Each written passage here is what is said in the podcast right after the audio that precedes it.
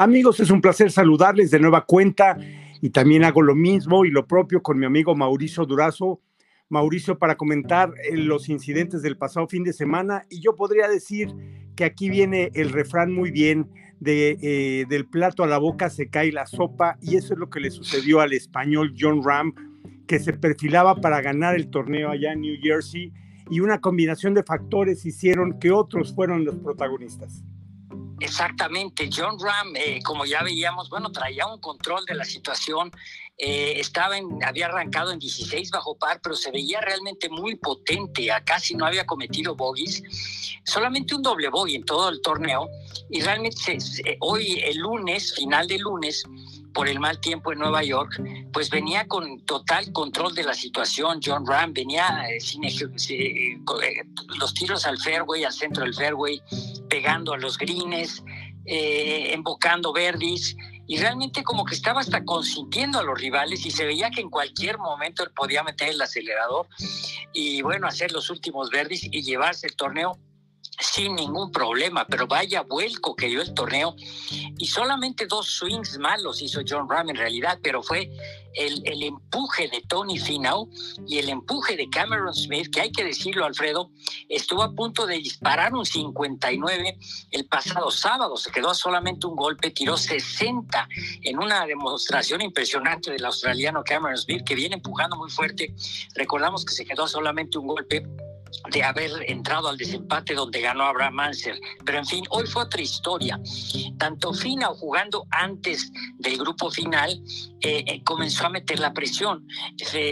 Smith, por su parte, tenía la ventaja que venía jugando al lado de John Ram, entonces sabía exactamente qué es lo que tenía que hacer. Fina no. Entonces eh, metió el acelerador, empezó a hacer verdis y águilas para un 65, 6 bajo par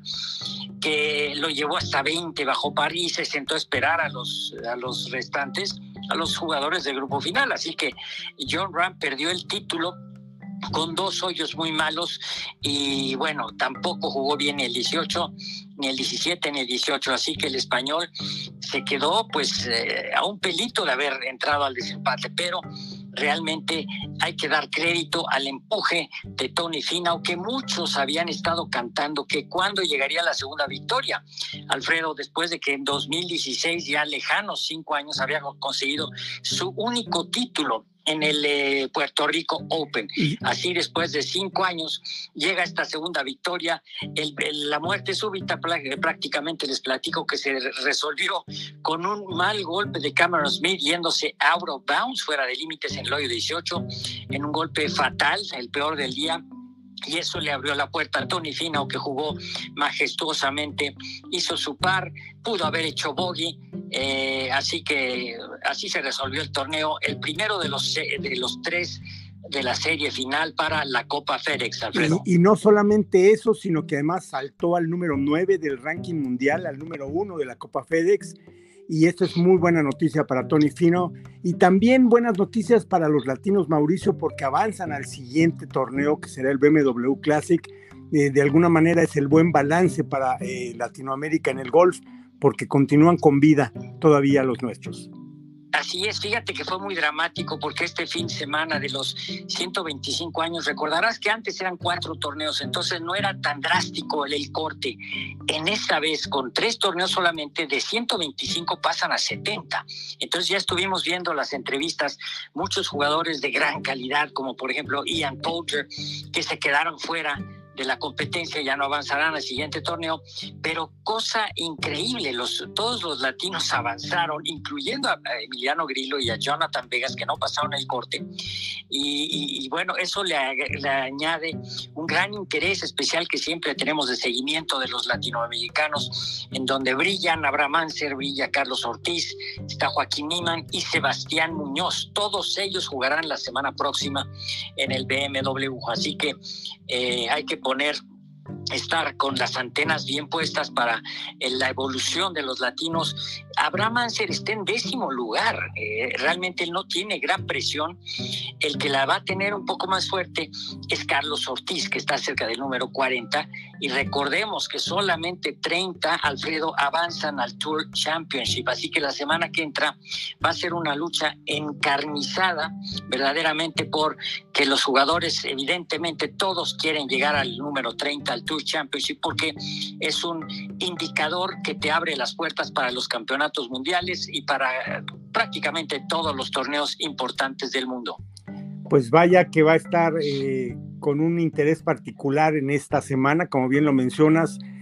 Abraham ser más desahogado, Carlos Ortiz más presionado, pero finalmente, pues en el golf nada está escrito y eso le sucedió a John Ram el pasado fin de semana. Por lo que respecta a uno de los torneos grandes del golf femenil, pues la sueca Anna Norkist también se dejó ver allá en el campo de Carnoustie y así ganó ya su tercer torneo mayor, Mauricio, el AIG Women's Open. Así es, también estuvo con gran interés porque venían en el grupo final jugando la danesa Nana Kurtz Madsen eh, y en un duelazo contra Anna Nordquist, que pues vaya si eh, reflejó una gran contundencia, un juego de poder y una concentración y el témpano de hielo que normalmente aplican eh, pues la escuela sueca, en donde vimos a Annika Sorenstam triunfar en tantas ocasiones, pues ahora Anna Nordquist, una pues eh, que lleva dignamente una gran herencia del golf eh, eh, sueco, pues consigue su tercer major, había ganado el Evian Championship había ganado el LPGA y se había quedado muy cerca en el US Women's Open, también en algún desempate con una coreana, pero ahora pues la calidad, la contundencia la impuso jugando como maestra el último hoyo y dejando pues eh, que colapsara, por ahora sí que colapsara la danesa Kirst Madsen, que realmente con dos muy malos tiros eh, ni siquiera pudo sacar el bogey, que tropezó con un doble bogey. Y bueno, pues Ana Norquist sí estaba obligada a hacer el par, porque de lo contrario se iba a un desempate con Georgia Hall y con Lisette Salas, que nos sigue sorprendiendo. Lisette Salas, su juego de poco poder, de mucha precisión, pero fue muy competitivo el juego de Lisette Salas, así que ha estado muy cerca, sobre todo en los torneos importantes. Solamente quizá le falta un poco más de potencia a Lisette Salas, porque todo lo demás lo tiene. Tiene pues muy buen juego mental, potea muy bien, mantiene la calma y bueno, pues cada vez se le ve más cerca de lograr un título a este estadounidense. Georgia Hall ya sabemos que es una ex campeona, lo demostró jugando prácticamente en casa, eh, pues también dio una gran exhibición tirando seis bajo par el último día y hubo una aficionada de Escocia, Alfredo, que llamó poderosamente la atención, Louise Duncan. Louise Duncan, una jovencita que estuvo muy cerca del liderato, estuvo dando la pelea y pues en ningún momento cayó, en ningún momento dio, eh, se le vio muy nerviosa ante la tremenda situación, respondió y terminó entre las primeras 10 Luis Duncan, una muy grata revelación esta escocesa, Alfredo. Así es, y bueno, también concluir con la actuación de Gaby López con una última tarjeta de 72 impactos, alcanzó el puesto 29 con 286 en el, en el consolidado, junto con Albán Valenzuela, la suizo-mexicana, que terminan exactamente, Albán terminó con 72 bajo par, la misma cantidad de golpes que Gaby López, y bueno, ahí se mantienen todavía eh, en, un gran torneo, este uno de los grandes del golf femenil. Y ya para terminar, Mauricio, en la PGA también el norteamericano Grayson Sig sorprendió y se proclamó campeón allá en de, la Albertson Boys Open. Así es, también eh, paralelamente, Alfredo, este es el primer torneo de la serie final para pues eh, eh, sacar a las otras 25 tarjetas. Ya 25 salieron en la clasificación final al, terminar la super temporada 2020-2021. Fue una temporada doble. Y ahora otras 25. Roberto Díaz entró en acción, tuvo una actuación aceptable, bastante aceptable en el lugar 26 eh, Roberto Díaz, pero eh, obviamente está bien colocado y ya que son tres torneos y pues eh, le bastaría con tener una actuación similar en los siguientes dos torneos para lograr su boleto y nuevamente el ascenso al PGA Tour. El gran perdedor fue nada más y nada menos que Aaron Rai, un jugador de experiencia, bueno, de 26 años de edad, pero que ya ha ganado en Europa, un jugador que viene de la gira de Europa.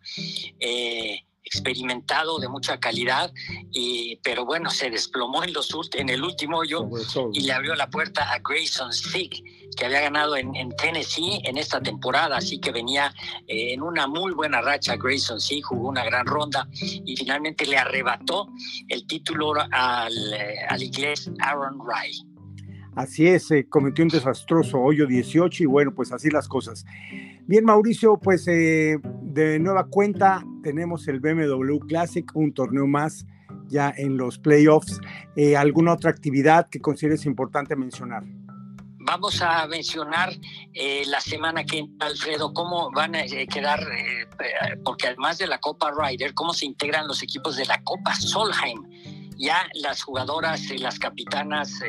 eh, han, elegido a sus, eh, a las jugadoras que van a ser seleccionadas. Algunas califican automáticamente, pero ya tenemos los equipos de Estados Unidos y de Europa que se van a medir en la Copa Solheim. Eh, y esto pues es evidentemente de gran interés. Pues gracias, es la voz experta de Mauricio Durazo